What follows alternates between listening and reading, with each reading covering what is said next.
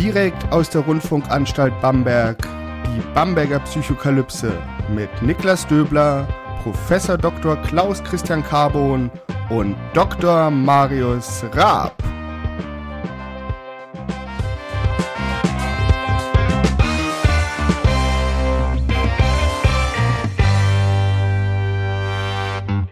Herzlich willkommen zur Bamberger Psychokalypse, eine neue Folge. Mein Name ist Niklas Döbler, ich bin Psychologe und wissenschaftlicher Mitarbeiter am Lehrstuhl für Allgemeine Psychologie und Methodenlehre der Otto-Friedrich-Universität Bamberg. Und wie immer mache ich diesen Podcast nicht alleine, sondern mit meinen zwei genialen Kollegen, Professor Dr. Klaus Christian Carbon und Dr. Marius Raab. Hallo. Servus, hallo. Hallo. Wir haben ja letzte Woche angefangen, über Werbung zu sprechen. Heute wollen wir das Thema ein bisschen vertiefen. Wir wollen übers Verkaufen sprechen. Bevor wir anfangen, ein kleiner Hinweis. Diese Folge wird die vorletzte vor der Sommerpause sein. Also wir machen diese Folge noch und dann machen wir noch eine Folge und dann gehen wir in die Sommerpause und zwar bis zum ähm, 19. August. Da werden wir wieder anfangen zu senden. Am Anfang ein bisschen weniger, aber auch wie gewohnt zum Freitag und dann im Richtung Oktober geht es wieder richtig los mit Dreiviertelstunden Folgen jeden Freitag davor. Probieren wir mal was Neues aus und äh, machen, gönnen uns ein bisschen wohlverdienten Urlaub, würde ich mal sagen. Genau. Heute aber verkaufen und ich fange mal direkt mit einer relativ trivialen Frage wieder an. Klaus, wie verkauft man etwas? Dazu musst du erstmal fragen, ähm, was du für eine Absicht hast, etwas zu verkaufen. Ähm, wenn du jetzt die einfache Idee verfolgst, tatsächlich möglichst viel zu verkaufen an den Mann, wie man früher gesagt hat, oder eben an die Frau zu bringen, ähm, ohne dass du tatsächlich jetzt ähm, irgendeinen großen Anspruch hast auf Qualität, auf eine Botschaft und so weiter, dann solltest du es zum Beispiel erstmal gut bewerben. Das ist ganz, ganz klar. Und dann solltest du eben die positiven Assets, solltest du sehr, sehr stark prononcieren und all das, was eben vielleicht negativ auch mitschwingt, solltest du tunlichst nicht erwähnen oder positiv umformulieren. Genau. Das letzte ist jetzt, glaube ich, ähm, erregt Aufmerksamkeit. Wie formuliere ich denn etwas Negatives positiv um? Beziehungsweise hast du ein konkretes Beispiel, wie man das macht oder machen kann? Oh, da habe ich, glaube ich, ganz viele Beispiele, weil ähm, letztendlich funktionieren die meisten großen Produkte von großen Firmen genau so. Also ähm, du hast beispielsweise ähm, Zucker drinnen, viel zu viel Zucker drinnen. Eigentlich ist es was Negatives und plötzlich sagst du eben so und so viel Prozent des ähm, täglichen Bedarfs an Kohlenhydrate und so weiter wird damit gedeckt. Das wäre jetzt sozusagen noch, noch relativ durchschaubar, aber vielleicht sagst du irgendwie, ähm, äh, gib dir den Kick für den Morgen oder irgend sowas und referierst genau darauf. Ähm, also du machst etwas eigentlich, was, was Negatives ist, ähm, drehst du um zu was ganz Positivem und die Leute wenn es eben gut gemacht ist, glauben das auch noch. Und das sage ich jetzt einfach mal ganz, ganz nüchtern, ohne dass ich um Gottes Willen jetzt in dieses Fahrwasser geraten will, dass ich selber sowas für gut heiße. Aber das ist tatsächlich jetzt erstmal die Logik, die man anwenden würde. Marius, wenn man sich umguckt ähm, in der Podcast-Landschaft, in der Psychologie-Podcast-Landschaft, dann findet man einerseits sehr viele ja, Selbstoptimierungs- Podcasts, über die haben wir ja schon gesprochen oder über dieses Thema haben wir ja schon gesprochen. Aber man findet auch ganz viele Verkaufspodcasts, Verkaufspsychologie, Verkaufstrainer, was weiß ich. Ähm, was gibt es für Strategien, Dinge zu verkaufen, die aus der Psychologie bekannt sind? Und sind diese Strategien ein Wundermittel? Kann ich wenn ich diese Strategien richtig befolge, Fischen Wasser verkaufen? Ähm, ja, wahrscheinlich nicht, sonst würde es ja jeder tun. Also ähm, man könnte jetzt Modelle aus der Persuasionsforschung heranziehen, dass ich sagen kann, ich kann einmal über Fakten gehen, wenn ich ein Produkt habe ähm, und eben auch Leute, die willens sind, diese Fakten aufzunehmen. Da kann man jetzt zum Beispiel an Werkzeuge denken, wo sehr viel oft über technische Parameter natürlich argumentiert wird. Aber selbst bei sowas wie einer Bohrmaschine geht es dann doch meistens auf diese periphere Route als auf das Überzeugen mit dem Außenrum, mit dem Gefühl, mit den Emotionen.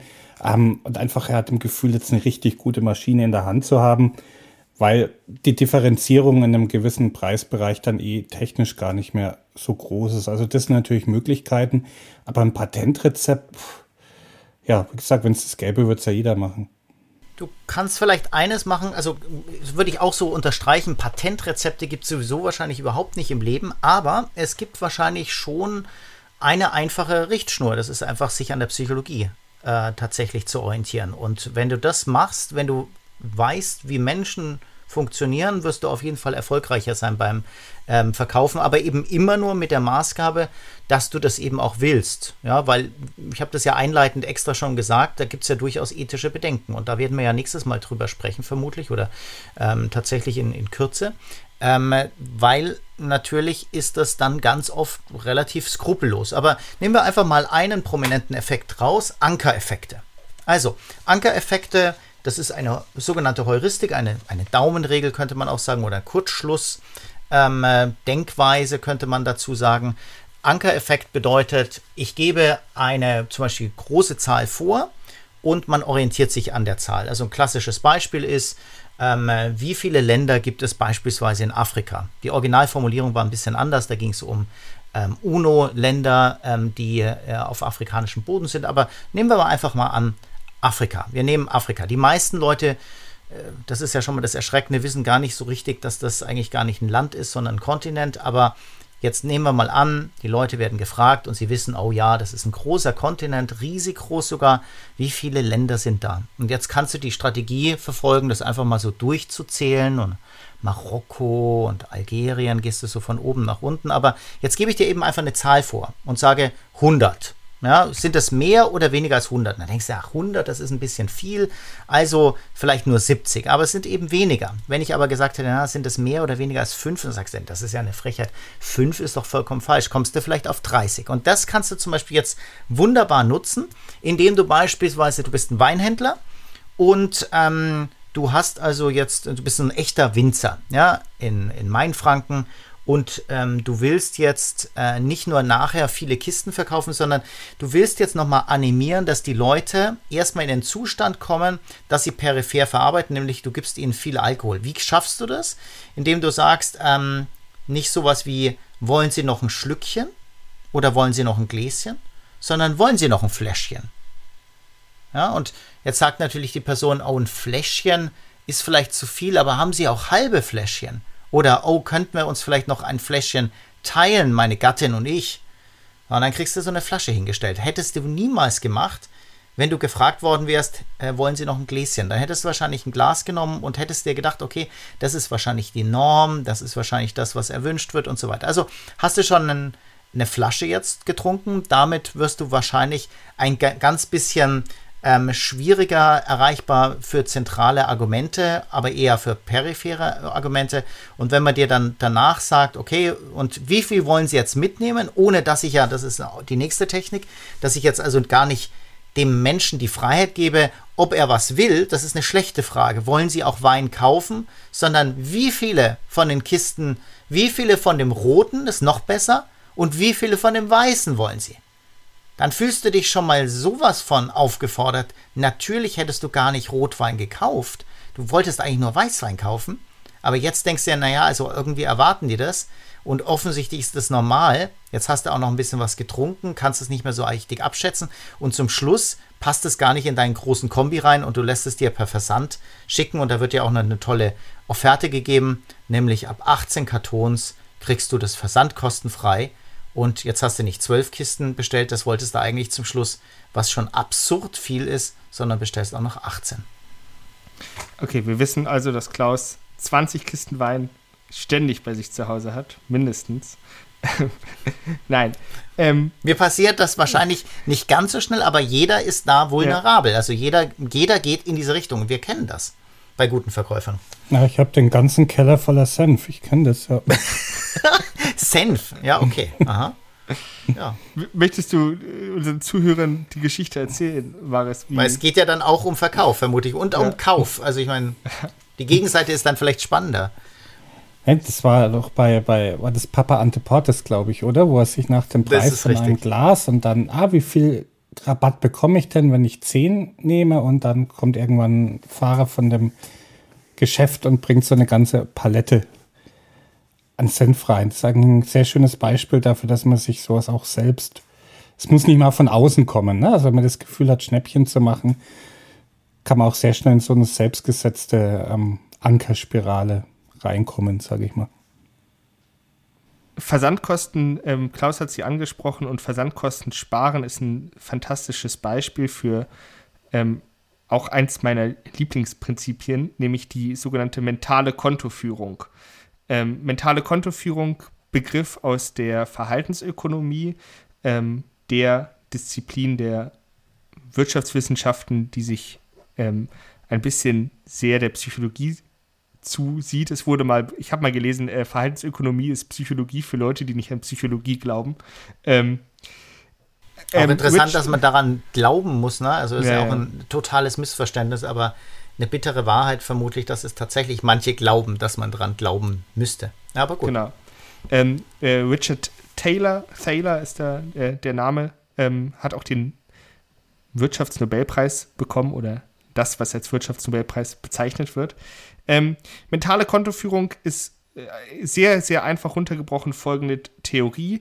Wir haben in unseren Ausgaben ähm, verschiedene Budgets. Und zwar jetzt nicht im Sinne, dass wir ein Haushaltsbuch haben, ähm, wo wir das schriftlich fixieren, sondern das ist einfach so ein Gefühl, wie viel Geld gebe ich für irgendetwas aus. Und jeder, alle Zuhörerinnen können sich mal überlegen, okay, gibt es einen Bereich, ein Produkt, eine Produktreihe, eine Dienstleistung, die ich mir gönne sozusagen. Obwohl ich, und wo bin ich zum Beispiel sehr knausrig? Und diese Divergenz, ähm, das ist eben diese mentale Kontoführung. Also man sagt zum Beispiel, okay, ähm, ähm, ja, bei Wein lasse ich nichts äh, drauf kommen, ne? Der, der, muss teuer sein, aber bei Bier ist mir das egal, weil Hauptsache das knallt und ähm, das trinke ich auch nicht aus Genuss, sondern ähm, nur aus Rauschgründen. Ähm, und dann greift man halt mal zur billigeren Flasche. So, und jetzt sind Versandkosten so etwas, wo man halt ähm, vielleicht ein sehr kleines mentales Konto hat. Dass man sagt, oh ja, okay, jetzt dann bestellt man vielleicht dreimal äh, im, im Monat schon und sagt, ah, jetzt habe ich jetzt schon 15 Euro Versandkosten ausgegeben. Hm, naja, ich will eigentlich überhaupt nicht mehr Versandkosten ausgeben, weil mein mentales Konto dafür schon erschöpft ist. Also schlage ich, nehme ich vielleicht noch ein Produkt oben mit drauf. Ne? Ich bestelle, ich packe noch die neue Hose in den, äh, in den Warenkorb, das Buch in den Warenkorb, um über den Mindestbestellwert zu kommen. So gebe im Endeffekt mehr Geld aus, zum Beispiel 13 Euro statt 9 Euro plus 3 Euro Versandkosten, ähm, aber habe das Gefühl, mehr dafür zu bekommen und bin auch zufriedener, als wenn ich die äh, 9 Euro plus 2 Euro Versandkosten ausgegeben, äh, plus 3 Euro Versandkosten ausgegeben habe. Ähm, also da ist auch ein klassisches, klassischer Versuchsaufbau. Ähm, man hat ähm, den Leuten ähm, folgendes, äh, folgendes Szenario gegeben. Ähm, sie sollten sich eine Theaterkarte kaufen für 10 Dollar. Und ähm, die eine Hälfte ähm, der Leute haben einfach 10 Dollar bekommen. Also man hat gesagt, hier, ihr habt jetzt 10 Dollar, geht an die Kasse einem Theater, kauft die Karte. Der anderen Person hat man gesagt, ihr habt die Karte schon gekauft. So. Jetzt, das, der nächste Schritt des Szenarios ist, okay, ähm, die Leute sind an der Kasse und bemerken, dass sie A, entweder die 10 Dollar verloren haben, die ihnen gegeben wurden, oder die Karte verloren haben. Ähm, und dann ist die Frage, okay, du musst die Karte neu kaufen. Für 10 Dollar. Also die, die Ausgabe in beiden Szenarien sind am Ende 20 Dollar. Es macht ökonomisch überhaupt keinen Unterschied. Aber in der Bedingung, in denen die Karte verloren wurde, sind die Leute eher nach Hause gegangen. Sie haben gesagt, nee, dann drehe ich mich um, ich kaufe die Karte nicht, weil der Kauf schon abgeschlossen war, mental. Ähm, und sie gesagt haben, ja, ich gebe doch jetzt nicht nochmal Geld für die Karte aus, die ich schon mal gekauft habe. Ihr mentales Konto war schon erschöpft. Und das bedeutet, um jetzt auf dieses Verkaufsthema zurückzukommen, man muss einfach entweder neue Konten bilden oder man muss halt Kosten umschichten von einem Konto ins nächste, dass man halt zum Beispiel sagt, hier, diese, ähm, diese äh, eigentlichen Pflegeprodukte, das sind überhaupt keine Pflegeprodukte, sondern das sind Fitnessprodukte für den Mann. Ne? Weil natürlich äh, ge geschlechterspezifische Rollen, Klischees, ein echter Mann, der kauft sich keine Gesichtspflege oder der, der, kauft sich keine Gesichtspflege, um schön auszusehen, der kauft sich Gesichtspflege, um aktiv auszusehen, um sportlich auszusehen, um Erfolg zu haben. Es geht nicht darum, ähm, dass er attraktiv ist, sondern dass er, dass er wach ist, dass er erfolgreich aussieht. Und so, das sind so kleine Tricks, um einfach verschiedene mentale Konten anzuzapfen. Genau, und ähm, wenn du den Zeitgeist jetzt auch noch aufgreifst, also dass du tatsächlich mal schaust, was ist denn zurzeit en vogue? Also beispielsweise ist zurzeit Bio, Gesundheit, ähm, tatsächlich ähm, ökologisch aktiv zu sein, wenn du jetzt also bestimmte Labels vergibst, wenn du jetzt plötzlich klar machst, okay, hier hast du wirklich was getan für die Natur, hier hast du was getan für dich selber, für die Gesundheit und so weiter, dann ist es was ganz anderes, als viel Geld zum Beispiel für Essen auszugeben, weil du das sonst als Völlerei vielleicht bezeichnen würdest. Und dein mentales Konto für sowas ist eben, ja, das ist vielleicht jeden Monat einmal, dass du mal schön essen gehen kannst, aber das andere würde da nicht drin sein. Und so kannst du das plötzlich umswitchen und plötzlich gibst du sehr, sehr viel mehr Geld aus. Also mit einem Wort, du bist verkaufsfördernd unterwegs in, auf der anderen Seite. Marius, nochmal zu diesem Thema der Werbung zurück, über das wir ja schon mal gesprochen haben. Und du hast vorhin auch was äh, Spannendes gesagt, nämlich man kann über Informationen kommen. Und wenn man sich zum Beispiel so Illustrierte aus den 70ern und 80ern anguckt, dann sieht man diese großflächigen Werbeanzeigen, in dem eigentlich nur sämtliche Fakten über das neue Automobil oder die neue Uhr oder was weiß ich runtergerattert werden. So, also es ist wirklich, als würde man das Kleingedruckte oder die Packungsbeilage von irgendetwas lesen. Ähm, hilft es, also treffen Menschen informiert, wirklich informierte Kaufentscheidungen, wenn man ihnen ganz, ganz viele Informationen gibt? Puh, äh, würde ich mir jetzt keine generelle Aussage zutrauen. Also es gibt Käufe, na, so Plankäufe, die sehr lange Vorentscheidungsphasen haben wo dann Informationen vielleicht eine größere Rolle spielen. Aber ähm, Klaus, korrigiere mich, aber was so die empirische Forschung da gezeigt hat, selbst das sind oft dann doch auch sehr intuitionsgetriebene Entscheidungen. Wir rationalisieren halt im Nachhinein viel davon. Ne? Und bei den Spontankäufen weiß ich gar nicht, wie stark da der Einfluss von Fakten jetzt ist, aber es wird sehr produktabhängig sein. Ich glaube, wir hatten vor einiger Zeit schon über Waschmaschinen geredet. Ne? Also manchmal willst du halt einfach wissen, wie viel Kilo passen in die Trommel und das ist dann erstmal das Hauptkriterium. Du willst einen, da passen neun oder zwölf Kilo rein und keine mit fünf Kilo, weil du Nachwuchs bekommen hast. Und dann ist es schon ein sehr hartes Kriterium und dann geht die Emotion oder die Intuition, die Bauchentscheidung vielleicht in Faktoren wie die Farbe oder ähm, andere Elemente, Wi-Fi-Anbindung haben moderne Waschmaschinen ja auch. Ob man es braucht, ist die andere. Dann spielt sowas vielleicht rein. Aber generell wollte ich mir jetzt keine Aussage zutrauen.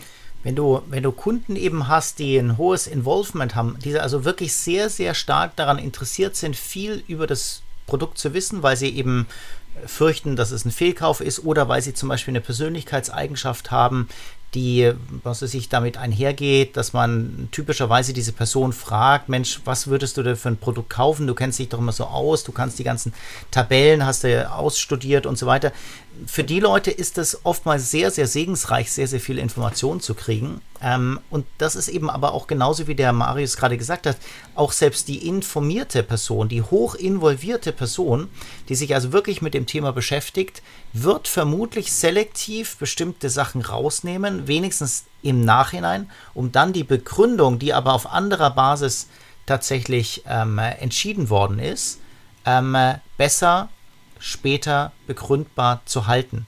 Weil darüber haben wir auch mal gesprochen. Ähm, Menschen lieben es meist nicht, ähm, erwischt zu werden, etwas gekauft zu haben, sich für etwas zu ents äh, entschieden zu haben, ohne dass sie einen guten Grund haben. Und der gute Grund ist meist etwas Faktisches. Also die Idee, du, ich habe das alles mir durchgeschaut, aber keine Ahnung, was das bedeutet. Ich finde das eine Produkt klasse. Aber warum findest du es klasse? Nur einfach, weil ich es klasse finde. Das ist meist nicht befriedigend für die meisten Menschen. Und deswegen zieht man sich dann genau das heraus, was man meint, was man gut anführen könnte. Und meist, wenn man dann wirklich mal nachfragt, merkt man schnell, das sind tatsächlich diese Post-Hoc-Erklärungen, die überhaupt keinen großen Wert haben und die eben auch gar nicht wichtig waren für die Entscheidungsfindung. Und man sollte dann auch nicht in so eine Dichotomie fallen kommen jetzt gerade, weil ich meine, wenn wir jetzt sagen, Ästhetik kann ja auch einen großen Einfluss haben, Ästhetik ist aber vielleicht oft einfach auch ein faktisch ganz wichtiger Grund, dass du sagst, es soll halt auch schön aussehen, dieses neue Lautsprecherpaar in meinem Wohnzimmer. Und dann wird aus dem eigentlich eher weichen Kriterium Aussehen eines Produktes vielleicht ein ganz hartes Kriterium. Es ist halt noch nicht so gut objektivierbar oder messbar wie andere, ja. aber trotzdem sehr faktisch für die Menschen.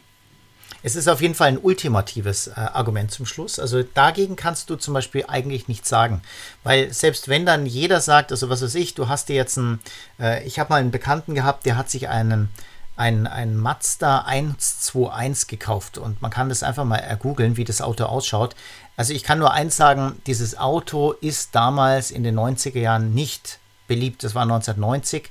Ähm, ist nicht beliebt gewesen. Die Leute haben es nicht für schön empfunden. Und diese eine Person hat aber gesagt, ich habe dieses Auto gekauft, weil ich finde es süß, mir gefällt das und es war ein Notarzt, ähm, da passt mein Notarztkoffer genau hinten rein und sonst gar nichts. Also ist immer alles aufgeräumt.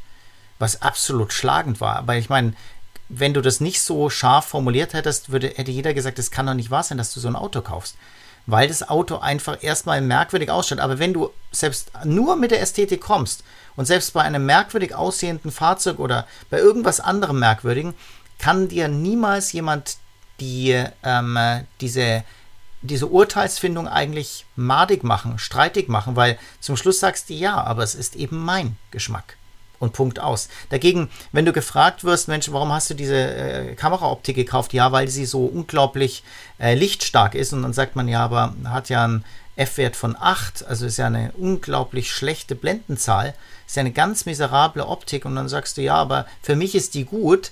Dann würde man sagen, naja, ist halt ein Trottel, hat keine Ahnung diese zusätzlichen Fakten gewinnen ja besonders dann an Bedeutung, wenn zwei Produkte in den harten Kriterien und auch in den weichen Kriterien gleichwertig sind oder vermeintlich gleichwertig sind. Vielleicht in der Summe, dann gibt es ja so kompensatorische Wirkungen, aber dann sagt man hier, gut, jetzt habe ich hier zwei Waschmaschinen.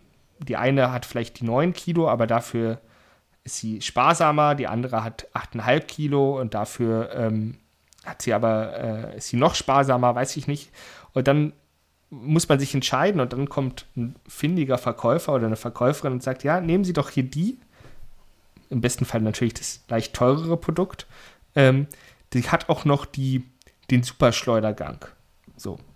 Und in dieser Situation, selbst wenn man hoch informiert ist, weil man ganz genau gesagt hat, was ich kaufen möchte, man weiß überhaupt nicht, was der Superschleudergang ist. So, das ist eine Entscheidung unter asymmetrischen Informationsgegebenheiten. Ähm, äh, so. Und dann sagt man halt, ja gut, warum hast du das gekauft? Ja, die hat den Superschleudergang. Und wenn du fragst, ja, aber was ist denn der Superschleudergang? Sagst du ja, keine Ahnung, aber ich habe ihn.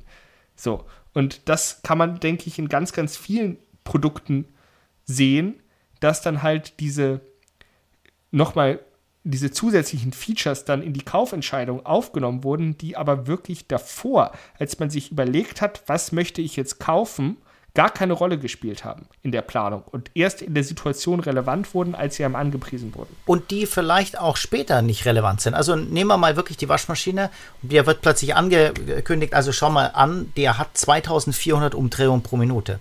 Wenn du dich damit mal beschäftigt hast, ist es so, ab 1600 Umdrehungen äh, zerstört es dir sowieso die Wäsche. Also ich meine, danach ist eigentlich, das ist beeindruckend, wenn eine Maschine das könnte, aber es ist wahrscheinlich nicht etwas, was wir tatsächlich nutzen können, weil danach ist alles, was Baumwolle, Wolle ist und so weiter, ist halt total zerstört, äh, was dann wiederum nicht vorteilhaft ist. Das ist die eine Sache, aber was man eben einem Kunden auch mitgibt, ist tatsächlich eine Narration. Also wenn ich jetzt später nachgefragt werde, Mensch, warum hast du denn diese Maschine gekauft? Die ist ja unglaublich teuer gewesen. Die ist ja 1000 Euro teurer. Dann sagst du, naja, aber ich kann da den Superschleudergang machen, ja, mit 2400. Das kann sonst keiner.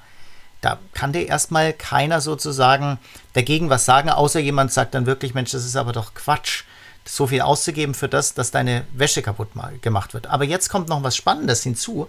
Du hast jetzt gerade ein, eine super Eigenschaft ge, ähm, genannt, die dann herange, ähm, herangenommen wird oder, oder ähm, angepriesen wird. So kann es funktionieren.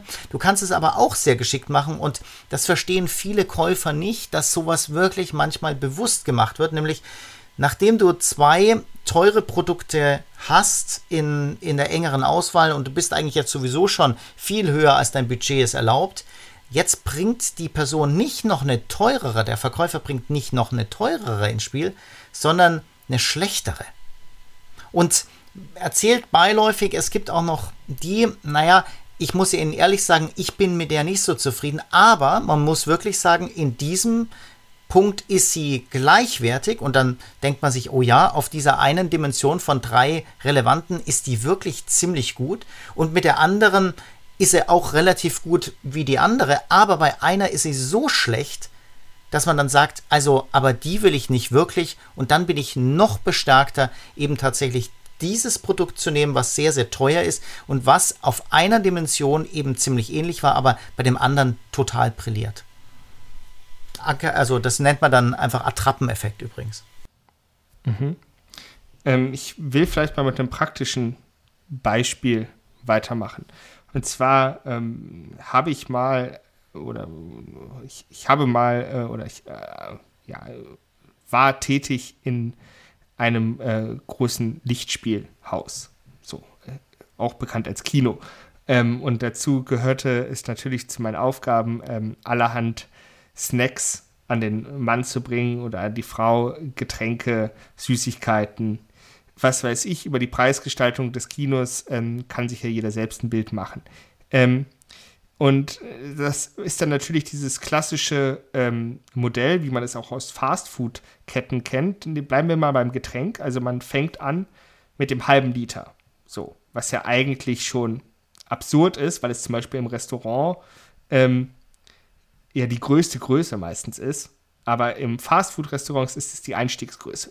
So, vielleicht noch 0,4 und dann so. Und dieser halbe Liter kostet einen Festpreis, sagen wir 4 Euro. So. Und jetzt hat man die Möglichkeit, ah, okay, halber Liter gleich 4 Euro, das speichere ich ab. Ähm, dann guckt man, ah, guck mal, der ganze Liter kostet plötzlich nicht 4 Euro, sondern nur 5,50 Euro. Ist ja Schnäppchen. Ich kriege ja einen halben Liter extra für 1,50 Euro statt 4 Euro wieder vorgedacht. Und dann guckt man rauf und sagt, ah, krass, der anderthalb Liter, was aus, äh, was Wahnsinn ist aus, äh, aus Ernährungs äh, Ernährung, genau. Ernährungssicht. Besonders wenn das dann, äh, wenn das dann an, an acht, sechs, äh, acht oder zehnjährige Kinder verkauft wird. Ähm, und dieser halbe, dieser anderthalb Liter kostet nicht 5,50 Euro, sondern kostet 7 Euro. Und dann denkst du dir, ah, krass, halber Liter 4 Euro, anderthalb Liter, dreifache Menge für 7 Euro. Das ist ja ein super Schnäppchen. So. Ähm, und so funktioniert diese Preisstaffelung. Ne? Ähm, die, die Preismarge verändert sich natürlich. Ich meine, der Wareneinsatz ähm, ist verschwindend gering bei diesen äh, Softgetränken. Und ähm, jetzt gab es allerdings ähm, eine Zeit lang in diesem Kino eine Sonderaktion, und zwar die sogenannten Megacups. Die Megacups waren spezielle Filmbecher ähm, und sie haben zwei Liter Getränk gehalten. Es war absurd, es war obszön, es war eigentlich vulgär, denn diese Becher haben nicht mal in die Getränkehalter der Kinos gepasst. Das heißt, du musstest sie die ganze Zeit in der Hand halten oder auf deinem Schoß. Es war ein 2 Liter Softgetränk, ähm, jeder mit einer funktionierenden äh, äh, ja, Nierenfunktion muss im Film mindestens einmal aufs Klo. Ähm, zwei Liter Softgetränk allgemein schwierig. Und ähm, anfangs, als diese Becher eingefüllt, eingeführt wurden, hat diese Preisstaffelung auch nicht mehr funktioniert. Irgendwann haben, wurde es dann umgestellt, dass man sagte, okay, wir haben hier von 7 Euro für anderthalb Liter kostet, kosten 2 Liter halt 8,50 Euro. Du kannst es upgraden. Aber ähm, diese 2 Liter haben am Anfang den Preis gekostet von anderthalb Liter, in unserem Beispiel 7 Euro, plus die 4 Euro für den halben Liter obendrauf. Also, du könntest dir, also als würdest du dir ein anderthalb Liter Getränk kaufen und nochmal ein halbes Liter Getränk. Diese ganze Logik der Preisstaffelung war dadurch aufgehoben am oberen Ende. Ähm, dementsprechend schlecht gingen diese Becher weg. Und ich habe mir dann irgendwie gesagt, nee, das ist eine Herausforderung, der nehme ich mich an. Und habe wirklich über den Verlauf von ein, zwei Monaten 30 dieser Dinger verkauft, also fast den gesamten Lagerbestand. Ähm, weil ich gesagt habe, nee, das, die, man muss die irgendwie verkaufen können. Ähm, Im Nachhinein und im Vorgriff auf die nächste Folge ethisch natürlich ein bisschen fragwürdig. Ähm, aber die Leute haben es tatsächlich gekauft und ich habe es ihnen jetzt nicht verkauft in dem Sinne, dass ich gesagt habe, hier guck mal, wie toll das ist, dass du Getränk bekommst, sondern ich habe wirklich an diesen emotionalen Wert argumentiert, nach dem Motto, hier, jetzt bist du bist doch schon mal im Kino, du gönnst dir doch mal was, hier guckst dir einen Autofilm an, da musst du doch richtig trinken, ne? Bist ein Mann, musst, brauchst viel Getränk, ähm, Action, Action auf der Leinwand, Action in deinem 2 Liter Mega Cup, äh, schlag doch zu. Und es hat erstaunlicherweise sehr, sehr gut funktioniert. Ähm, wenn die Leute nicht lange drüber nachgedacht haben, wenn ich sie wirklich überrumpelt habe und sie die Kaufentscheidung sehr intuitiv getroffen haben.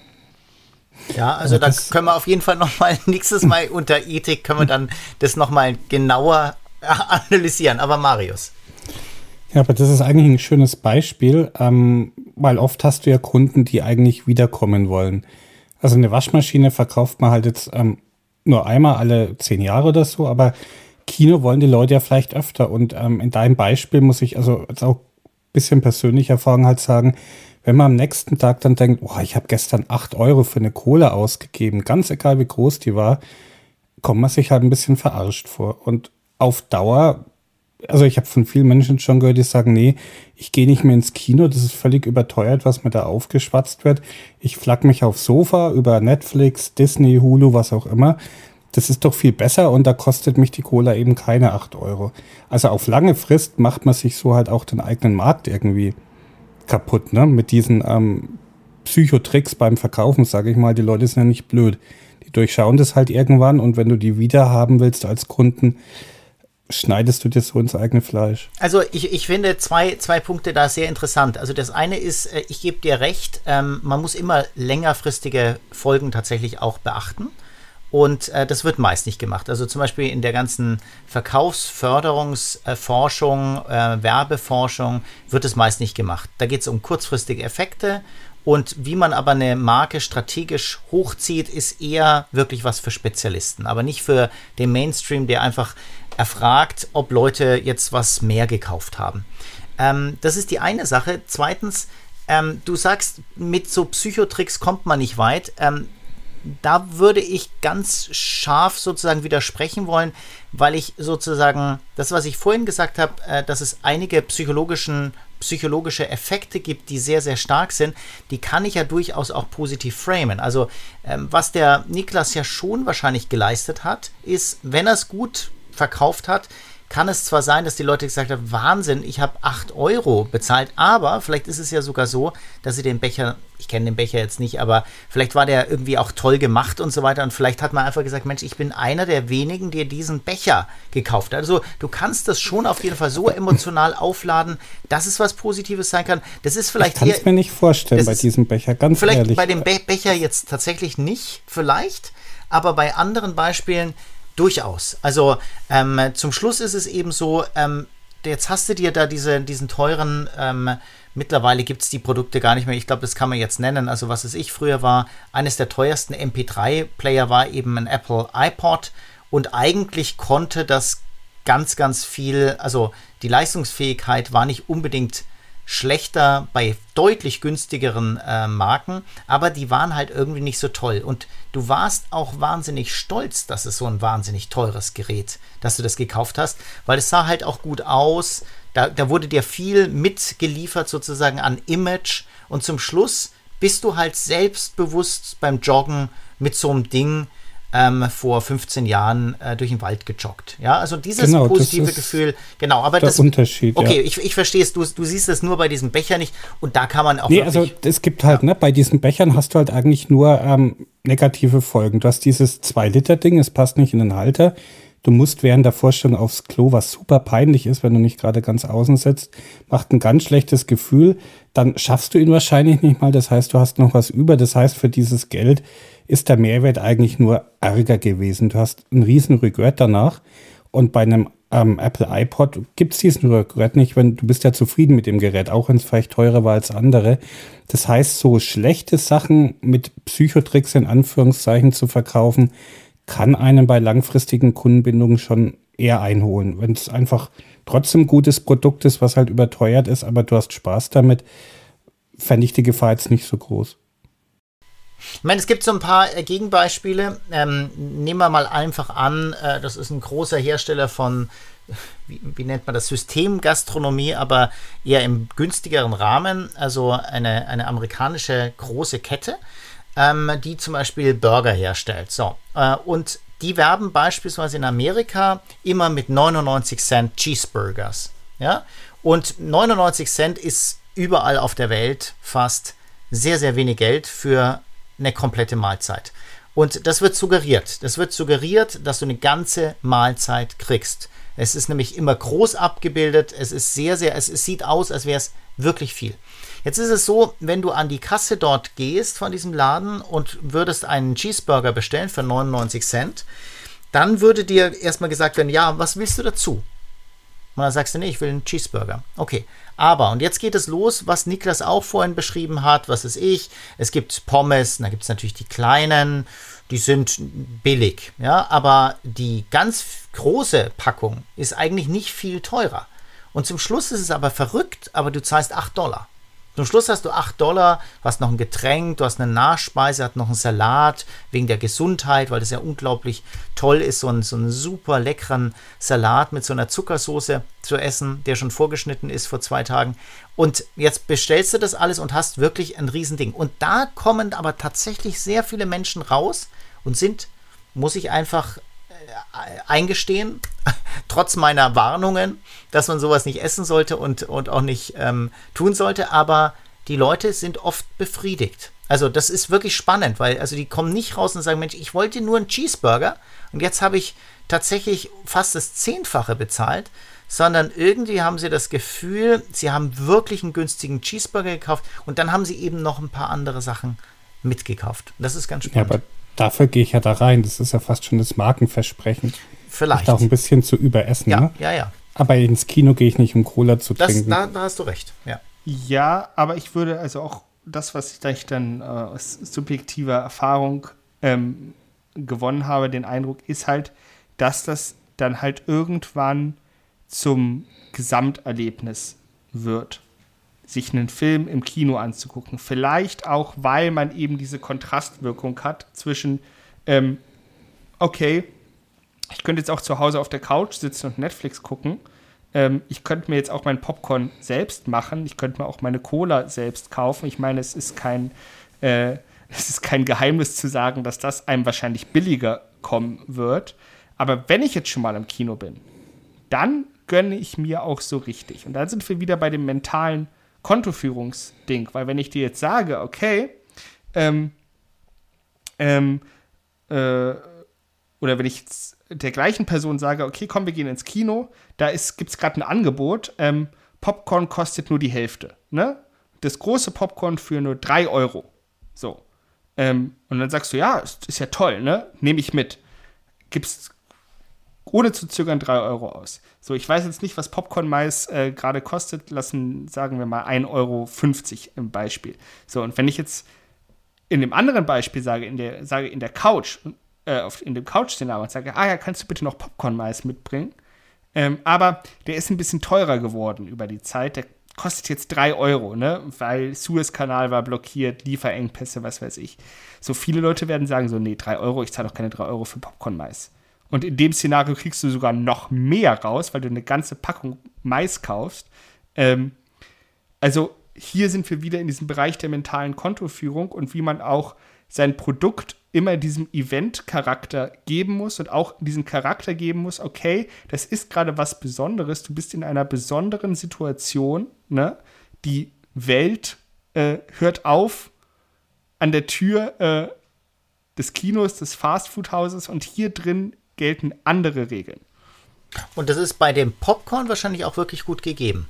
Da kannst du nämlich wirklich diesen Erlebnischarakter, so Marius und ich würden ins Kino gehen und würden uns wahrscheinlich so einen riesigen Eimer ähm, mhm. kaufen. Das würde ich mir sofort gut vorstellen können. Und dann isst man dann gemeinsam und hat einen Riesenspaß und erzählt noch jahrelang danach, dass man einen riesigen Eimer Popcorn und selbst wenn der dann 8 Euro, 9 Euro, was ja verrückt teuer ist, weil ist ja nichts drin, es sind ja nur ein, ein bisschen bisschen Mais ist da drinnen, äh, der ziemlich günstig ist. Aber spielt keine Rolle, aber das ist tatsächlich der Erlebnischarakter und das erwarten wir auch, dass wir genau sowas dann haben. Also das futtern mal weg und dazu noch ein Bier oder irgendwas, aber tatsächlich ähm, diese 2 Liter Geschichte ist wahrscheinlich wirklich äh, im Endeffekt wirklich ein Ärgernis. Das würde ich jetzt mittlerweile schon auch so sehen, weil man eben dauernd auf die Toilette läuft, weil man riesige Teile des Films nicht mitkriegt, weil man die ganze Zeit sich entschuldigen muss, durch die Bänke zu laufen und am nächsten Tag das Gefühl hat, man ist wieder dicker geworden. Ja, also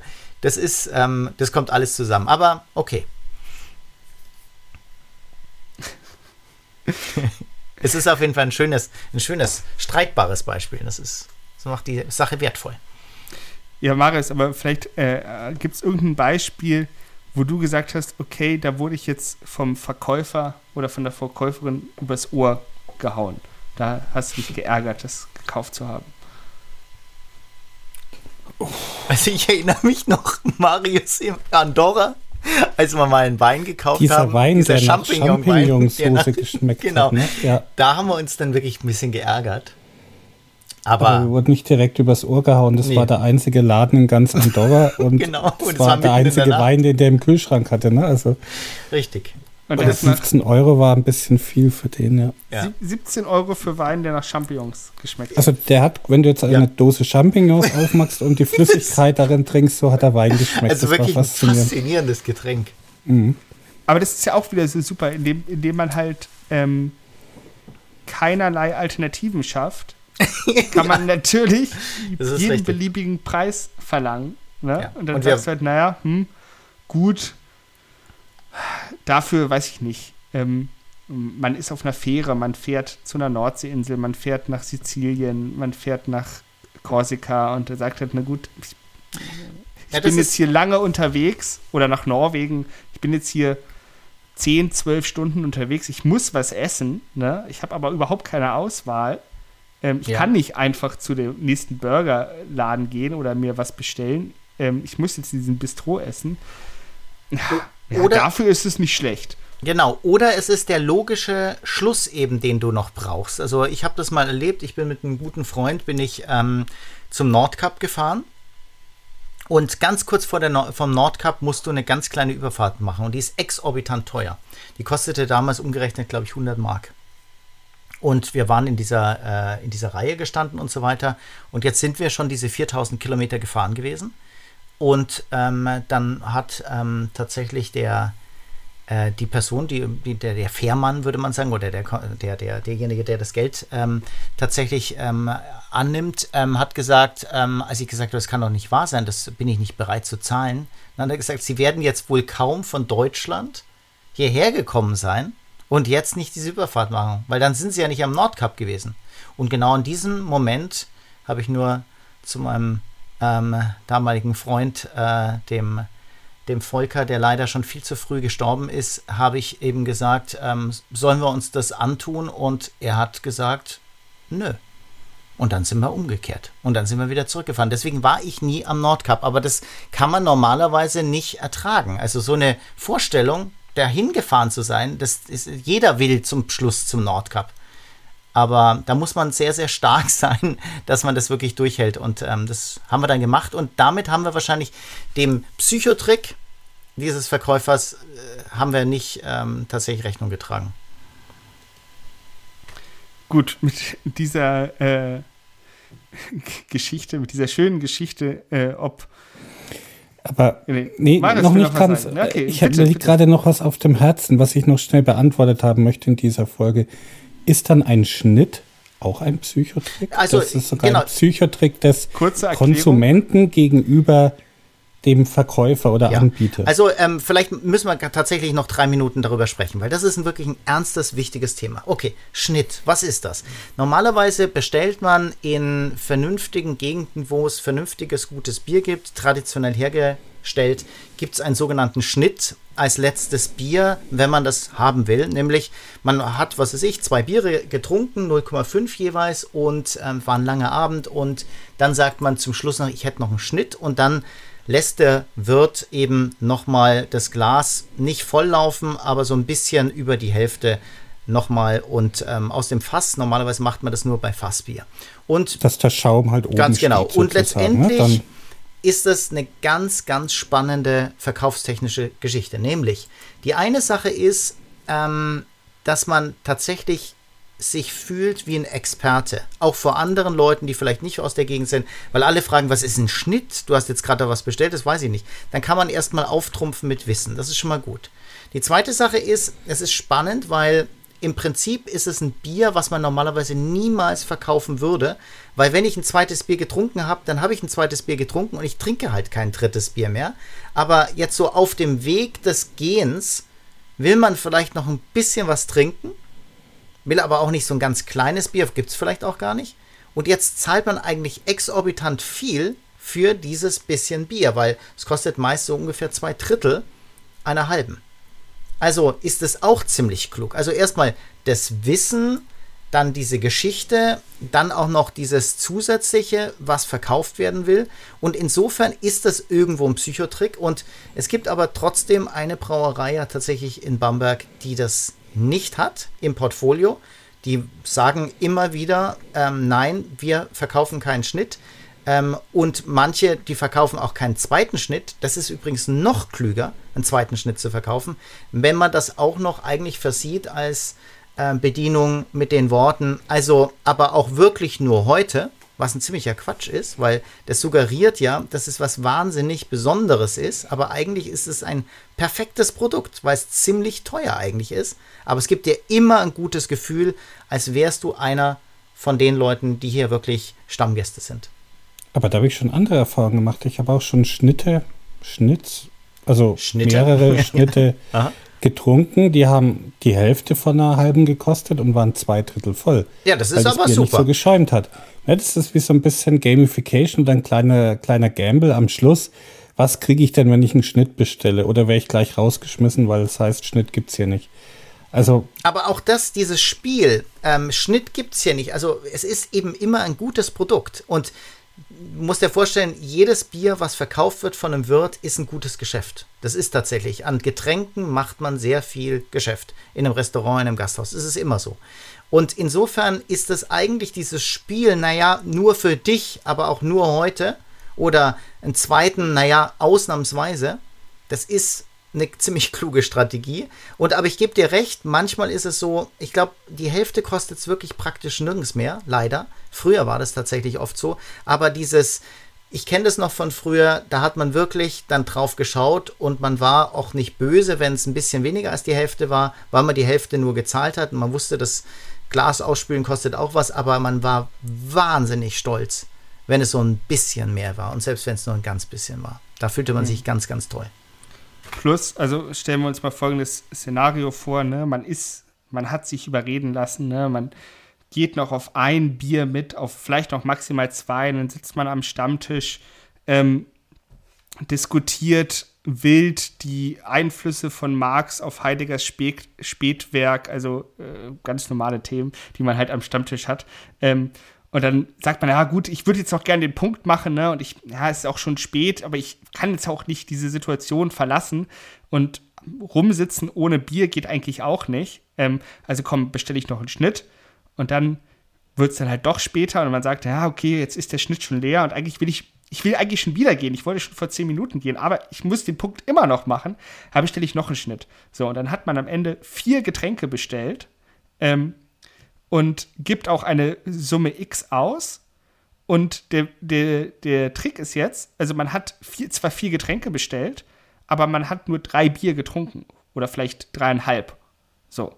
Ähm, aber was gespeichert wird, ist diese Anzahl an Getränken, nämlich vier Getränke. Und dann sagt man, boah, das ist ja, das, ja, das war ja gar nicht mal so viel, wie ich gezahlt habe. Ich habe vier Getränke bekommen, weil natürlich du zahlst das geringere, aber die gleiche Menge hättest du für einen noch geringeren Preis haben können. Mir ist das mal passiert. Ich war auf einer Feier in Köln ähm, und dann habe ich am Ende des Abends mal gezählt, wie viel Bier ich getrunken habe. Und ich dachte, oh Gott, das waren acht oder neun Flaschen Bier, die, die ich getrunken habe. Das ist ja krass, weil das ist viel, viel mehr, als ich eigentlich vertrage. Bis mir dann aufgefallen ist, nee, nee, was hast du denn für ein Bier getrunken? Du hast halt immer nur 0,3 getrunken, also drei ergeben zwei sozusagen. Ähm, und dann bist du, dann war ich halt genau auf dem, was ich halt normalerweise gut vertrage. So, und also ich war überrascht, dass ich nicht noch betrunkener war an der Stelle. Und so funktioniert halt ähm, unser Verstand in diesen Punkten, dass wir halt einfach ähm, manchmal sehr denkfaul sind und diese Denkfäule kann dann halt von gewieften Verkäufern und von noch gewiefteren Wirten ausgenutzt werden, um uns ihre Produkte zu verkaufen. Und im Falle von Bamberger Bier würde ich mal sagen, ich spreche für uns alle, wenn wir, äh, dass es da nicht so schlimm ist, wenn man, wenn man es uns verkauft, anders als beim Champignonwein wahrscheinlich. Das, das mag sein, aber die Anmerkung muss natürlich sein, die Mengen, die du gerade aufgezeigt hast, sind natürlich über dem Maß eines üblichen EU-Bürgers, was empfohlen wird. Auch das müssen wir festhalten. Das auf jeden Fall. Genau. Nicht zur Nachahmung empfohlen. Ganz genau. Gut, dann beende ich diese Folge der Bamberger Psychokalypse. Wir hören uns nächste Woche wieder und ich sage die Servus, ciao. Psychokalypse. Ciao. Niklas Döbler, Professor Dr. Klaus Christian Carbon und Dr. Marius Raab. Bis zum nächsten Mal.